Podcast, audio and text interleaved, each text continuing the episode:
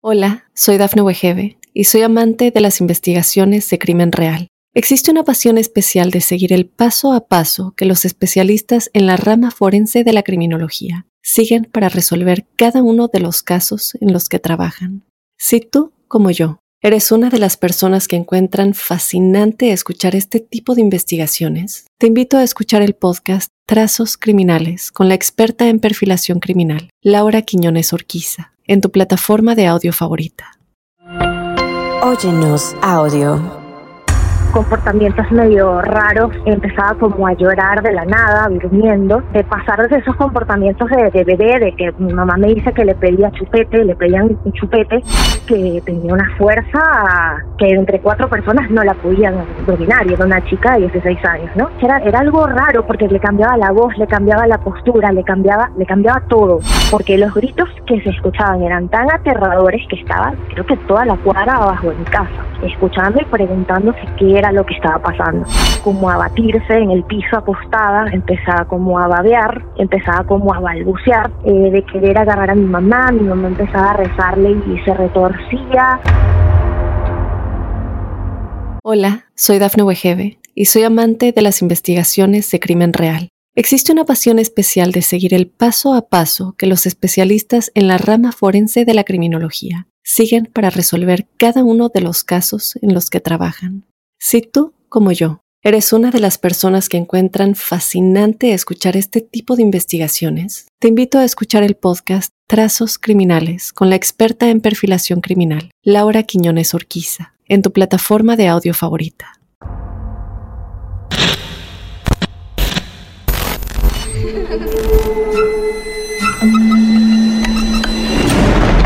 Los seres vacíos nos observan.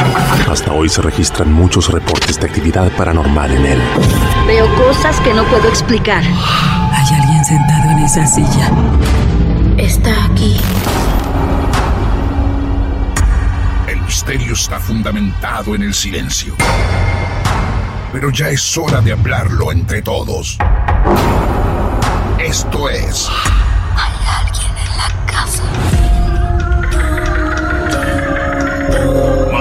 de misterio.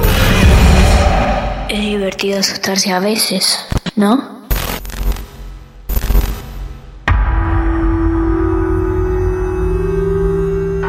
Hola, ¿cómo están? Buenas noches. Aquí nosotros reunidos, presentes, en otro episodio de Martes de Misterio, que ya el título deja anticipar una historia inquietante.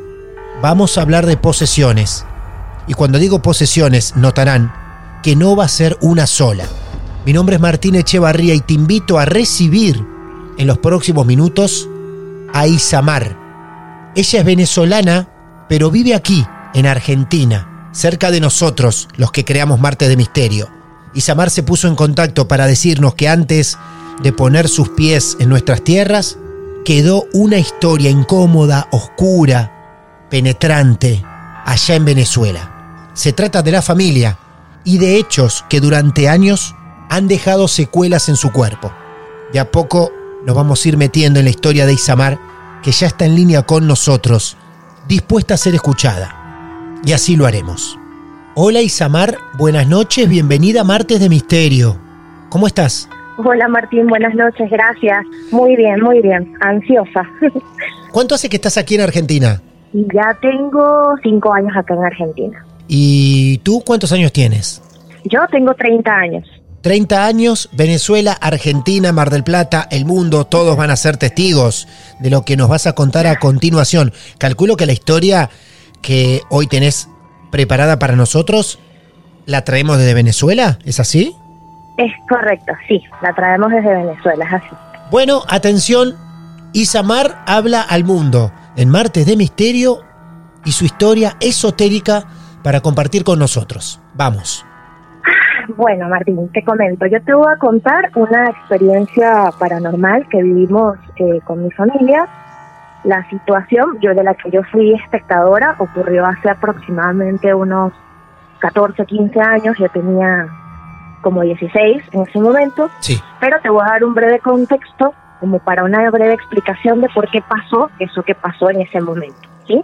Claro. Eh, la experiencia que te voy a contar que le pasó a mi prima fue un caso eh, de posesión bastante, bastante fuerte que me dejó incluso con secuelas de trauma, por así decirlo, porque fue muy fuerte.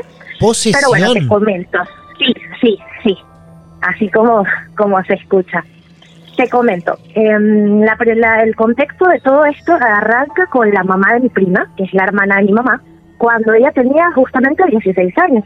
Sí. Eh, mi mamá me comenta que cuando ella cumplió 16 años empezó como de menos a más, como a tener comportamientos raros. Eh, por ejemplo, en las noches tenía como muchas pesadillas, este, tenía como comportamientos medio raros en la noche, empezaba como a llorar de la nada, durmiendo, eh, se daba como golpes en el pecho, se le sentía como que se ahogaba.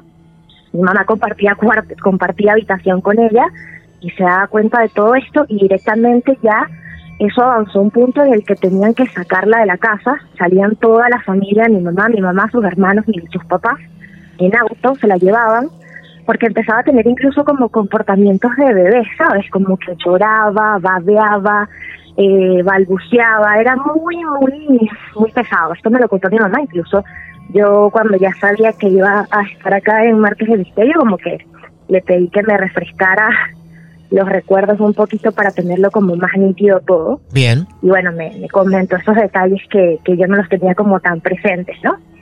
Este, hasta que llegó a un punto en el que fue como una, este, un cambio de personalidad total y llegó un episodio una madrugada que tenía una fuerza que entre cuatro personas no la podían dominar y era una chica de 16 años, ¿no? 16 años Sí. y no hay una persona que la pueda contener. Que no la pueda contener, ¿de qué clase de acto? ¿Qué hacía ella? y se quería, tenía como una fuerza, era como se puso como violenta, ¿sabes? Como que quería violentar, eh, de pasar de esos comportamientos de, de bebé, de que mi mamá me dice que le pedía chupete, le pedían chupete, y se ponía como a llorar y como que se ahogaba, eh, pasó a este comportamiento violento. Mi mamá me dice que uno de los recuerdos, uno de los episodios que ella más recuerda es que ellas compartían habitación, ya mi tía estaba dormida, mi mamá va a apagar la luz y ella dice que vio como no me dice que eran luces, sino como unas bacterias. Ella dice que fue muy raro, como acercándose a la cama de mi tía. Mira, te cuento y se me eriza la piel. Sí. Justo en ese momento de que mi mamá vio como esa, esa, no sé cómo decirlo, energía o algo así, empezó mi tía con ese comportamiento, ¿ves? Y eso era todas las noches. A ella le hicieron estudios médicos, o sea, no hubo nada anormal que justificara este tipo de comportamientos.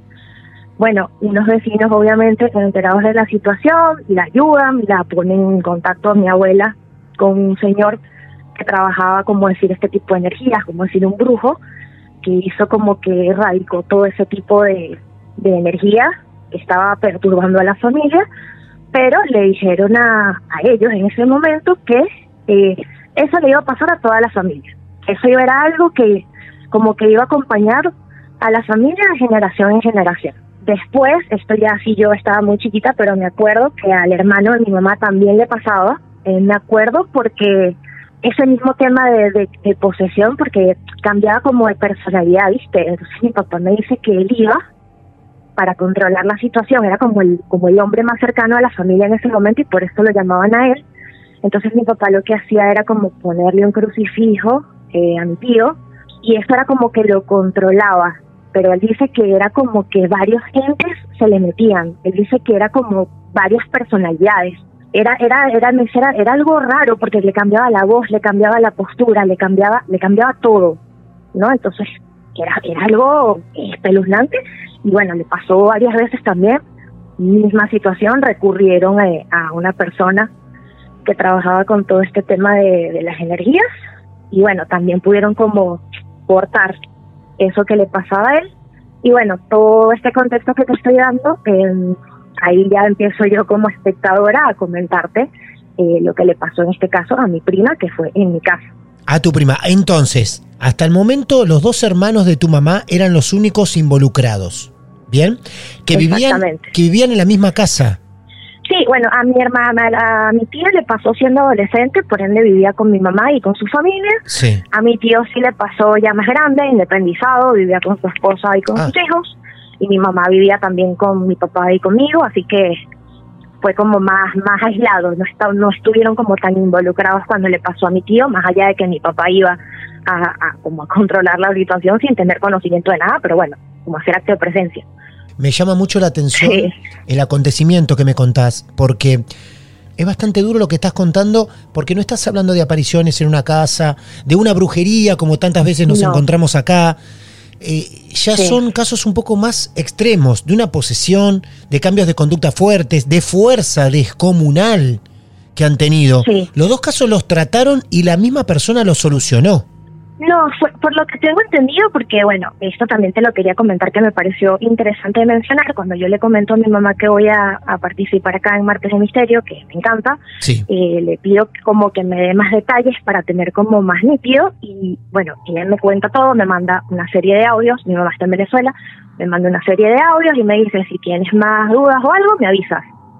Y como a la media hora me mandó un audio diciéndome que, que después de que me mandó todo eso, me dice que le dio una tos y un ahogo súper fuerte que de hecho se asustó muchísimo. Me dice, me vino de la nada, me dijo como que, hija, cuéntalo, yo sé que tú necesitas como sacar eso porque la verdad sí fue algo que me perturbó por mucho tiempo lo que te voy a contar ahora. Y me dijo como que sácalo, sé que lo vas a hacer en un lugar seguro con personas súper respetuosas, pero Claro. como que no toques más ese tema, como que lo dejas ahí, fue lo que me dijo. Y yo, ahí fue como que, wow, me- esto todavía está como, no sé, no sé cómo decirte, pero me asustó mucho porque ella no es así de, de, de nerviosa, ¿me entiendes? Entonces que tuviera esa reacción y que le pasara eso fue como, no sé, o mucha casualidad o no sé qué explicación darle. Ese audio es el último que ella te manda. En ese audio. Es el último cuenta- que ella me mandó. Bien. sí. ¿Es un audio muy largo? No, es relativamente corto, menos de menos de un minuto, 30 segundos capaz. Y esto te pregunto por autorización tuya, ¿no? ¿Vos crees que sobre el final del capítulo lo podemos poner, el audio de tu mamá? Sobre todo como para que refuerce y le dé más veracidad lo que nos vas a contar próximamente, ¿no? No hay ningún problema, claro que sí. Bueno, sobre el final del episodio vamos a cerrar con el audio de, de tu mamá, sobre todo diciendo lo que a ella le pasa una vez que vos le contás que vas a estar en Marte del Misterio, ella te empieza Sí. a llenar de información y después le agarra un ataque de tos, como si algo estuviera perjudicando su salud. Sí, me dice que le dio como ahogo. Bueno, igual después cuando escuchen el audio van a van a escucharlo de, de ella misma. De ella misma. Bueno, Nada. sí. bien. A pesar que ella te alerta, vos en este momento y con el audio de ella ya habiéndolo escuchado, podés contar la historia tranquila. La verdad es que sí. Bien. Honestamente, como, como ella misma sabe, es, es como que algo que necesito sacar y contar. Bueno, Porque bien. más allá de mi familia no lo sabe nadie, así que bueno. Ok, bueno, entonces ahí estamos. Un par de casos en la familia de gente poseída. Ahí estabas vos también, enterándote de todo esto con datos que mamá te fue aportando también. Y gracias a mamá por participar de alguna forma de este episodio tan inquietante, incómodo y entendemos muy incómodo para ustedes. Avanzamos en el tiempo, vos tenés unos 15, 16 años y tu prima tiene cuántos? En ese momento mi prima tenía unos 22. Ella es hija de tu tía, la que lo sufrió a los 16 años. Exactamente. Bueno, como más te guste Sí. y donde quieras te escuchamos, todos atentamente. Bueno, eh, la situación es así. En ese momento te voy a explicar un poquito también el tema de la ubicación de la casa para que puedas entender eh, cómo se presentó todo ese día. Era una tarde, en mi casa está la casa de mis papás abajo, eh, donde yo vivía con mi mamá y mi hermano en ese momento, y la casa de mis abuelos arriba, en el piso de arriba. Entonces arriba vivían mi abuelo, mi abuela, mi prima y su bebé de un añito. Para subir a la casa de ellos había que pasar por una terraza que estaba por mi casa.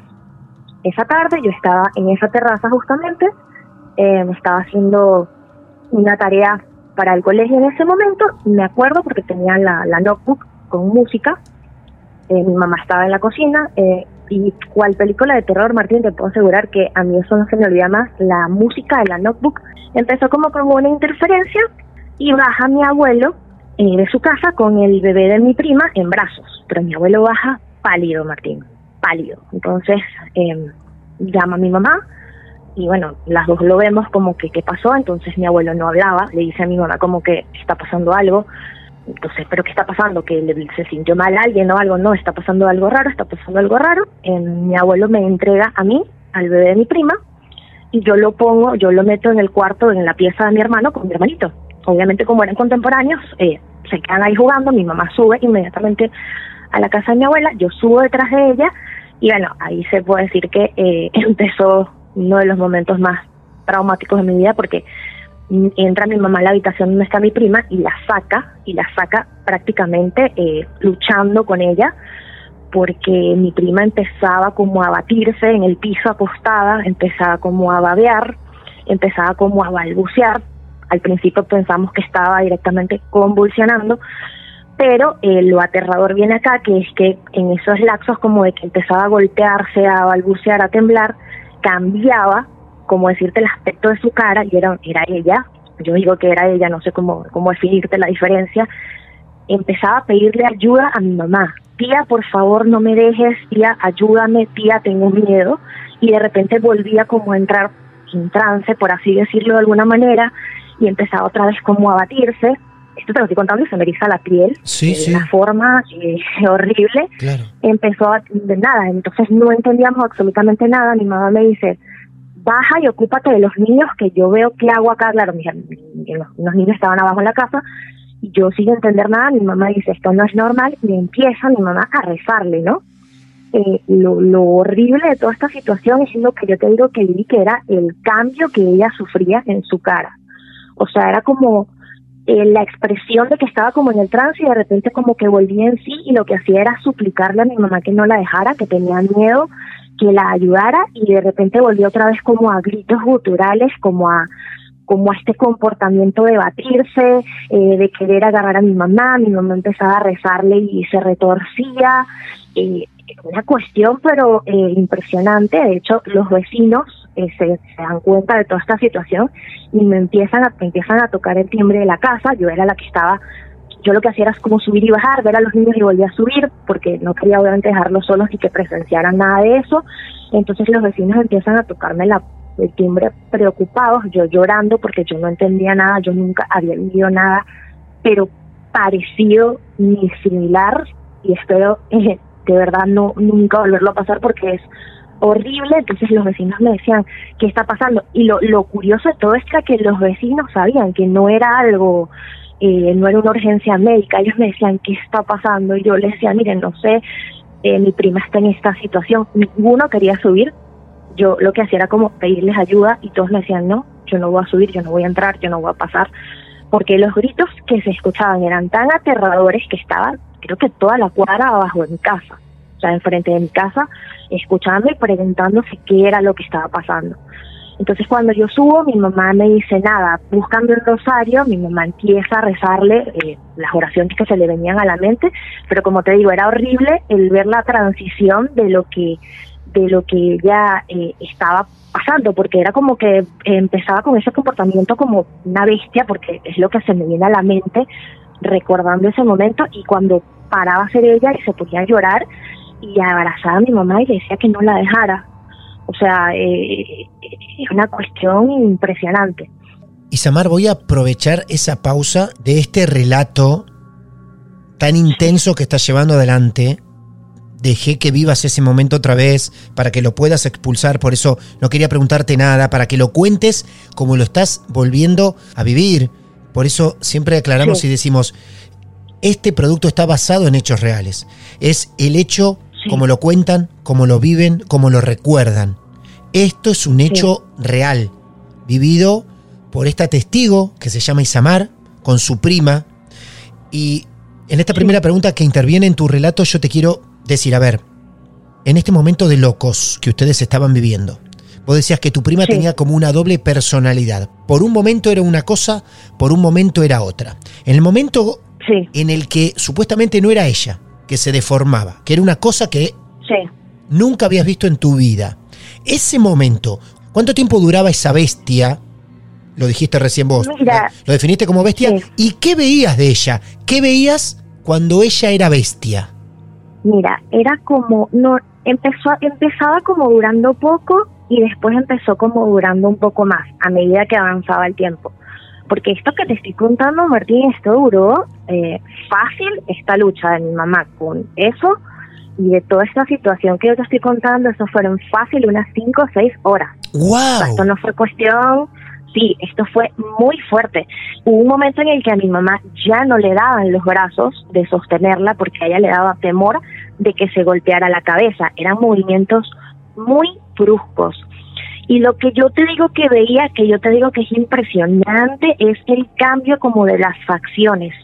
O sea, nunca había visto a una persona cambiar de facciones tan rápido. Era como pasar del pánico a la ira, pero en cuestión de segundos. O sea, e, e, era inexplicable, no era ella. O sea, yo, yo, yo tengo ese momento nítido en mi memoria y yo te digo que no era ella. Es como el cuerpo era ella, pero lo que estaba ahí en ese momento expresándose era como retador, ¿sabes? Era como, como eso, o sea, tratar de contener una bestia que tenía como una ira, una cuestión así como incontrolable y que a mi mamá ya no le daban los brazos, como que digo, esto son unas horas eternas. Cuando ella era bestia, por poner un calificativo, ¿no? Asociándome un poco a lo que vos dijiste recién, cuando ella tenía esa faceta de bestia, ¿no era agresiva para con tu mamá? ¿Hablaba, cambiaba de voz?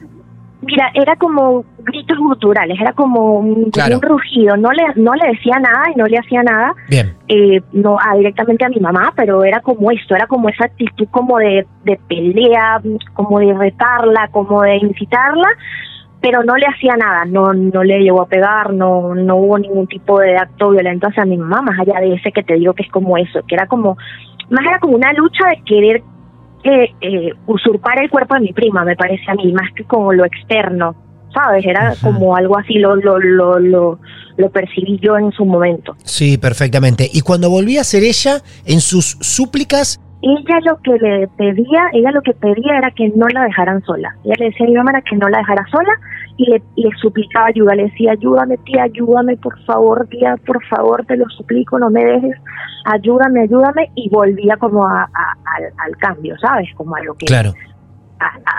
era eso, pero empezó siendo un periodos cortos y ya después era como periodos más, más largos. Uno de los momentos que yo más recuerdo que fue como que yo creo que, no sé, me encantaría en algún momento preguntarle a alguno de los vecinos de, de, de, casa o algo, si capaz se acuerdan, porque en ese momento yo siento que mi abuelo como que no caía en cuenta de lo que estaba pasando o no le daba crédito a lo que estaba pasando. Y hubo un momento en el que de un altar de, que mi abuela tenía en su casa, él agarra como un crucifijo y él se lo acerca a mi prima, pero viste como a modo de no creer, no sé, yo lo entendí en ese momento como eso, ¿sabes? Como que y se lo acerca y lo que tenía mi prima se puso de una forma, o sea, fue un grito como eh, eh, ensordecedor, fue como abrumante ese grito y, creo que es uno de los recuerdos más, más perturbadores que tengo de ese suceso porque fue como provocar eso, ¿sabes? Como provocar eso que estaba ahí y fue como peor, como una provocación y fue la reacción de, de eso, de la bestia, como le estamos diciendo en este momento, como una provocación y fue, pero se escuchó horrible.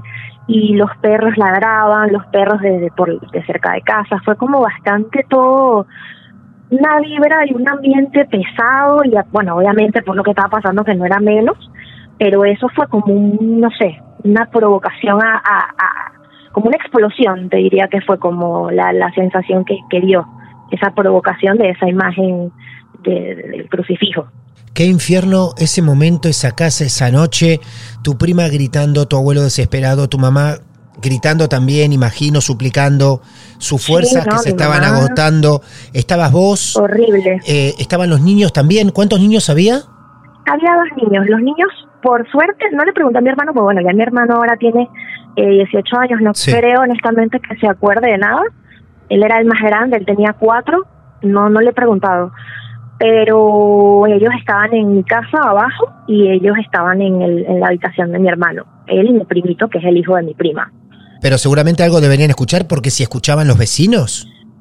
Sí, claro, honestamente yo lo que hacía era como que bajaba, trataba de calmarlos, eh, los monitoreaba de que estuvieran bien me imagino que sí, obviamente eh, se dieron cuenta de que algo extraño pasaba, porque obvio, pero no, no me imagino, me imagino yo que no a la magnitud de lo que estaba pasando, uno ya siendo grande. ¿Los vecinos qué actitud habían tomado? ¿Pudieron ingresar en la casa? Ningún vecino quiso entrar. Eh, lo que pasó fue una, una vecina que me, di, me dio como una botella, eh, no me acuerdo qué contenía, nunca, nunca supe qué contenía, ella me la dio, era como con hierbas, era como con un líquido con hierbas en la botella. Y me la dio y me dijo, dile a tu mamá que le haga cruces con ese líquido, que se lo coloque en la frente y le haga cruces. A nada, porque obviamente ignorantes totalmente en la materia, mi familia es católico, pero ante estas, no, nada, creo que nada te prepara para este tipo de experiencia. No, claro. Nada. Claro. Entonces, a nada, yo le digo a mi mamá, y mi mamá como que, que quién fue, yo le dije, no sé, hazlo y listo. Y lo que sí hicieron fueron, unas vecinas fueron a buscar a, a unos señores relativamente cerca de casa, que, que ellos trabajaban como con este tema de, de energías y eso, y ellos sí fueron los que pudieron ingresar a la casa y controlar la situación. Pero esto te estoy diciendo ya como cinco o seis horas después. ¿Y cómo la controlaron? ¿Con rezos? ¿Con crucifijos? Con rezos. Eh, Rezos. Eso también fue uno de los detalles que le pregunté a mi mamá porque ya yo directamente después no subí más. Yo me quedé abajo con los niños. Cuando ya estas personas llegaron, que bueno, mi mamá no estaba sola, me cuenta mi mamá que ellos lo que hicieron fue como que la alzaron, la acostaron en la cama y le hicieron como unos rezos. Uno de ellos le puso un crucifijo y después de ahí lo que lo que pasó fue que ella se quedó dormida pero profundamente rendida, o sea, dormida tranquila. Y ahí fue como que cesó toda esa situación y todo ese episodio eh, que, que había empezado temprano, más temprano. ¿Qué recordás que pasó al otro día inmediatamente? Te soy sincera, yo después, haciendo retrospectiva para poder contarte todo esto, me di cuenta que como que hubo muchas cosas que reprimí, me imagino que por el trauma, y si tú me lo preguntas, yo ahorita ya no tengo contac- contacto con ella, no tengo forma como de Ah. capaz contactarla, preguntarle o que me diera información, pero ella continuó como normal. Y lo, lo loco aquí, Martín, que viene es que le volvió a pasar después. ¿Otra vez? O sea, eso le volvió a pasar. Y le pasó con su papá y con su hermana, que terminaron llegando a mi casa con ella así. O sea, esto le pasó dos veces. En mi casa. Horrible. ¿Cuántos años después de eso? Horrible. ¿O cuánto tiempo? No, eso fue eh, a los dos meses. Eso fue reciente. Eso no ¿Otra pasó vez? mucho tiempo. Viste que mi mamá fue la que como que luchó más con ella la primera vez. Eh, mi mamá tuvo un episodio a la semana de ese evento eh, de parálisis de sueño. Eh, fue, fue loquísimo porque eh, yo estaba en mi pieza, mi pieza está al lado de la de ella. Me despierto, me voy para la pieza de mi mamá, abro la puerta y le digo, mamá, asustada, y mi mamá se levanta de la cama, pero eh, pálida, Martín, pálida, y entonces eh, como ahogada. Entonces cuando yo la nos calmamos, pues estábamos asustadas las dos, yo digo, nada, estamos como, yo pensé en ese momento antes de hablar con ella que estábamos como las dos, capaz como todavía muy sensibles por lo que había pasado, entonces yo, cuando ella se calma, yo le busco agua, todo, ella me cuenta al día siguiente qué era lo que le había pasado, y me dice, que yo pensé que era que le había asustado, y al día siguiente me dice, cuando tú entraste a mi habitación, yo sentía una sombra negra que me presionaba, yo no me podía mover, yo no podía hablar, lo único que se me venía era la mente eh, repetir la frase Santísima Trinidad. Hasta que tú abres la puerta de mi habitación y eso como que se disipa y ahí es donde puedo como volver a respirar y me puedo mover. Esto pasó una semana después de lo que le pasó a mi prima. A tu prima, claro. Hola, soy Dafne Wegebe y soy amante de las investigaciones de crimen real. Existe una pasión especial de seguir el paso a paso que los especialistas en la rama forense de la criminología siguen para resolver cada uno de los casos en los que trabajan. Si tú, como yo, eres una de las personas que encuentran fascinante escuchar este tipo de investigaciones, te invito a escuchar el podcast Trazos Criminales con la experta en perfilación criminal, Laura Quiñones Orquiza, en tu plataforma de audio favorita. Dos meses después, vos estás en tu casa con tu mamá, calculo que con tu Sí. familia, y una noche o en un momento llega tu tío con Bueno. tu prima. ¿Es así? Te comento cómo fue la secuencia esa noche. A ver. Eh, yo compartía mucho con mi prima, nosotras teníamos como muy buena relación, éramos de edades contemporáneas. Y Bien. eso fue una noche de un viernes, pasó la noche normal, yo me acuesto acá y a- como a la medianoche mi mamá abre la puerta de mi habitación y me dice, a tu prima le está pasando otra vez, pero a los gritos. Y yo. ¿qué? No puede ser. No puede ser. Nada, misma secuencia, o sea, esta vez sí fue mucho más corto, esta vez yo creo que fue un episodio no mayor a una hora, y esta vez el que logró controlar y canalizar esta situación fue su papá. Eh, Yo no tengo ningún tipo de parentesco con su papá, y fue tal cual, y lo que me acuerdo de ese segundo episodio era yo estar con su hermana, las dos abrazadas, viendo todo, pálidas, llorando, porque no lo podíamos creer, o sea, no lo podíamos creer y fue lo mismo, la misma secuencia, eh, pero mucho más corta. Esta vez fue mucho más corta. Pero era lo mismo, era como esa lucha y es el pedir ayuda, ella se le aferraba al papá, le pedía que por favor no la dejara y después volvía como otra vez a lo mismo. Y mi papá fue el que le hizo unos rezos esta vez, no, no recuerdo mucho qué, qué oraciones fueron las que le hizo o, o qué fue lo que le dijo, pero bueno, esta vez fue como mucho menos. Eh, si te soy sincera, Martín, yo después de esa vez no digamos que corté relación porque vivía ahí y bueno, era familia, pero fue como que puse una distancia increíble porque yo quedé de verdad muy mal con esos episodios y yo no quería estar con ella sola. Claro. No, yo dije, no, no puedo, no puedo. O sea, yo, yo no puedo. Era, era lo que yo decía, yo no puedo. Duró mucho menos, pero el episodio fue muy similar. Por momentos bestia y por momentos Sí. suplicaba que la ayuden. Exactamente, se le aferraba al papá y le, pero le- se le aferraba como que si algo la estaba como jalando, ¿sabes? Era como, no me dejes, no me sueltes, no me dejes, no me sueltes, no me dejes, ayúdame, ayúdame y de verdad que recordarlo y bueno, aparte que era de noche, no es que la otra experiencia fuera menos terrorífica porque obviamente fue horrible también, pero ya de noche es un plus que de verdad Sí. que no, Lógico. no, yo no, no, no pude con toda esa situación, no pude. Ni me quiero imaginar lo que deberían comentar los vecinos, porque fueron a buscar esa ayuda precisa, no llamaron a una ambulancia. No, ¿No? no, ahí no Claro. hubo búsqueda de ayuda de médico, o sea, estoy diciendo que a una cuadra de mi casa hay una clínica. Nadie fue a buscar a un médico. Qué increíble. eh, nadie fue, o sea, no, no, no. Eh, eh, yo creo que fue como que todos, sin saberlo, sabíamos lo que era. Era algo así, era como, no, no, no, no, no hay otra explicación.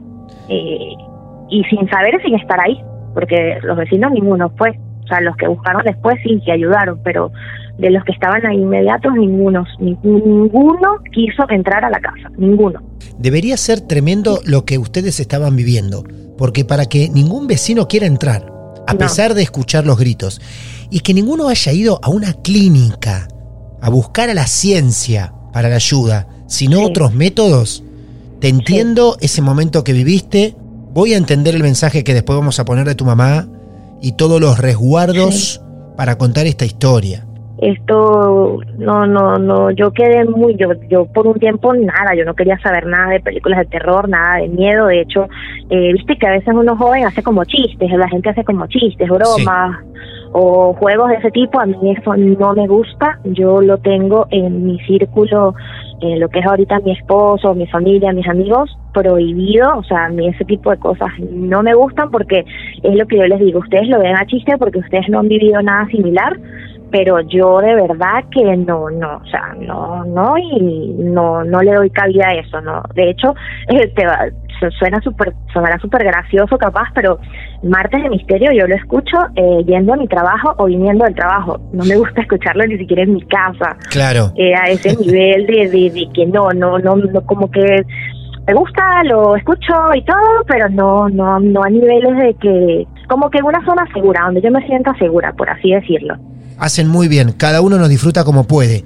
Y vos, sobre todo, Claro. tomando resguardos. Y me parece muy prudente de tu parte. Y me alegro mucho Sí. que ni vos, ni mamá, ni el resto de la familia hayan quedado como impregnadas de eso.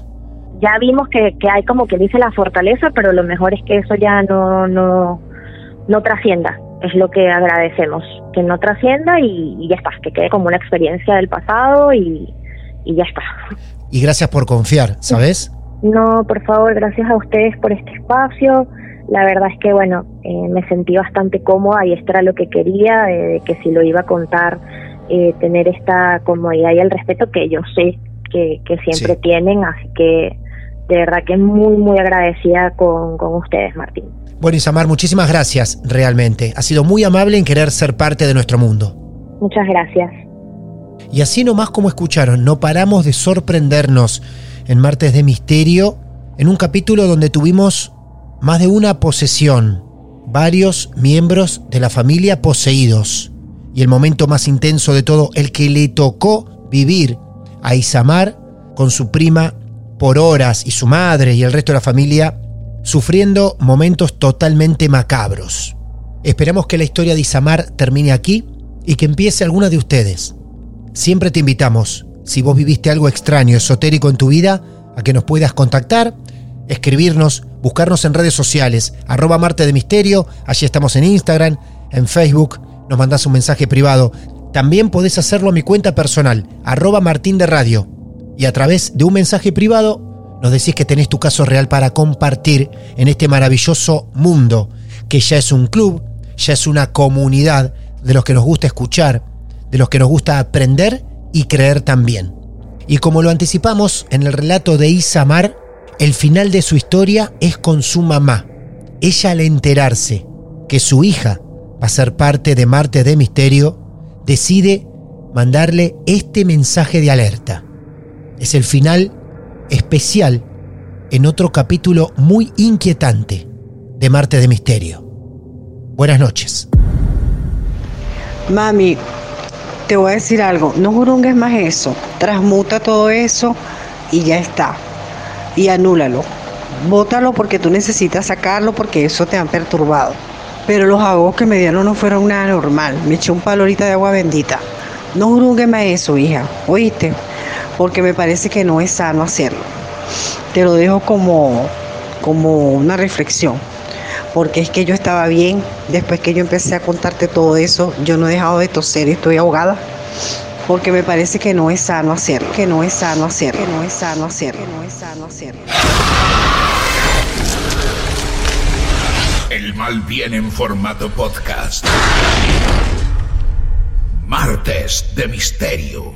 Hola, soy Dafne Wegebe y soy amante de las investigaciones de crimen real. Existe una pasión especial de seguir el paso a paso que los especialistas en la rama forense de la criminología siguen para resolver cada uno de los casos en los que trabajan. Si tú, como yo, eres una de las personas que encuentran fascinante escuchar este tipo de investigaciones, te invito a escuchar el podcast Trazos Criminales con la experta en perfilación criminal, Laura Quiñones Orquiza, en tu plataforma de audio favorita.